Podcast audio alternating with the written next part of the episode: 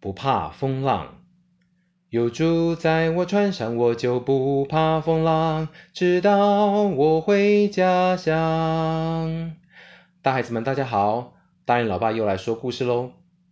因为疫情的缘故，教育部希望高中职含以下的学校有足够消毒环境的时间，所以把开学的日期从二月十八延到二月二十二号，和大学一起开学，好降低感染的风险。二零二零年新冠疫情肆虐全球，不但带来病痛、死亡、经济萧条、人际关系疏远，还带来一个影响最大的东西——焦虑。口罩够吗？疫苗有效吗？副作用好可怕呢！连出去玩、年节和外地的家人朋友相聚，都叫人胆战心惊。只有疫情让人很焦虑吗？不止啦！高三生这个礼拜就要知道学测考试的分数了。先前对答案的分数跟要得到的分数一样吗？我的分数有竞争力吗？而我的备审资料怎么办？要怎么做？我们是一零八课纲前最后的一届，会不会搞到最后没有学校可以念呢？老妈是个爱干净的人，偏偏家里的三个男生标准和她有点距离。所以每次有人打算计划到我家拜访，哇，他就大肆的整理准备饮料啊、点心啊，环境漂漂亮亮啊，希望客人宾至如归。所以在那个预备的时间，总有许多的焦虑在他的心头。圣经里有一个很像的故事，有一个家庭，大姐叫做马大，二姐是玛利亚，老幺叫做拉萨路，他是个男生。他们的爸爸妈妈在他们很小的时候就不在了，但是三姐弟却能够安排好一切，生活平安，日子挺好过的。耶稣和他们家有很好的交情，常常到他们家做客。路加福音十章三十八节到四十二节记载，耶稣和他的门徒在传福音的路上，经过马大家所在的这个村庄，原本没有打算要拜访他们。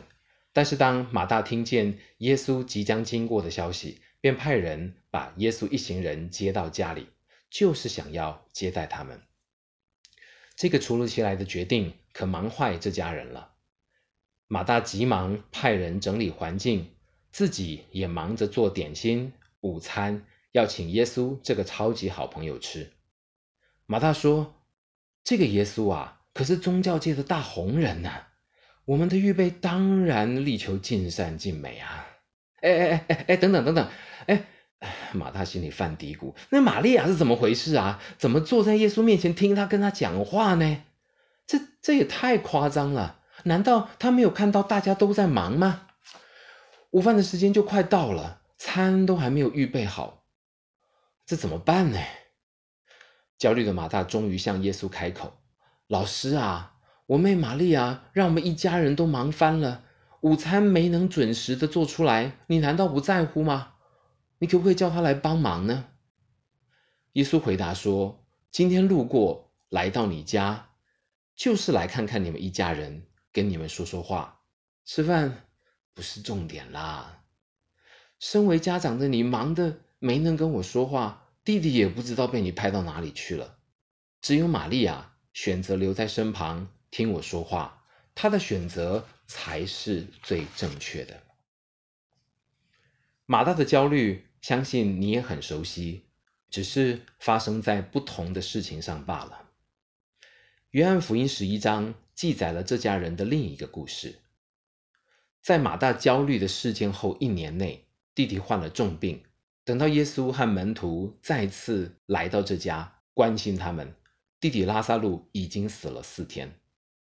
当两个姐姐见到耶稣，都说一样的话：“您若早在这里，我兄弟必不死。”这个故事后面怎么发展，我就不雷你了。建议你花时间去看一看《约翰福音》第十一章。两姐妹的这句话表达了什么呢？外界对于耶稣的传闻，这家人早已了然心中。耶稣是旧约圣经预言要来的那个救世主。他爱人，他心中充满了公义，充满了怜悯。他治好了许多的病人，他叫别人从死里复活。他身边还跟着许许多多的门徒，所以有耶稣同在，应该可以无惧风浪。但如果我们持续紧盯着挫折、不足、失败，持续与别人做比较，却忘了转向耶稣，看他、听他、和他对话，焦虑的情绪就会再次找上你我。你愿意像玛利亚那样做出正确的选择吗？其实你和马大、玛利亚、拉萨路这家人一样，投入过校园之爱的服务行动，甚至参加过服务营，听过营长的分享。你知道耶稣的爱心，知道耶稣的公义和他实践出来的好榜样。他帮助过许多的人，他也可以帮助你战胜焦虑，让你不怕风浪。今天的故事就说到这里哦。期待下次再见面。要啊要回家，要啊要回家，有主在我船上，我就不怕风浪，直到安的天家。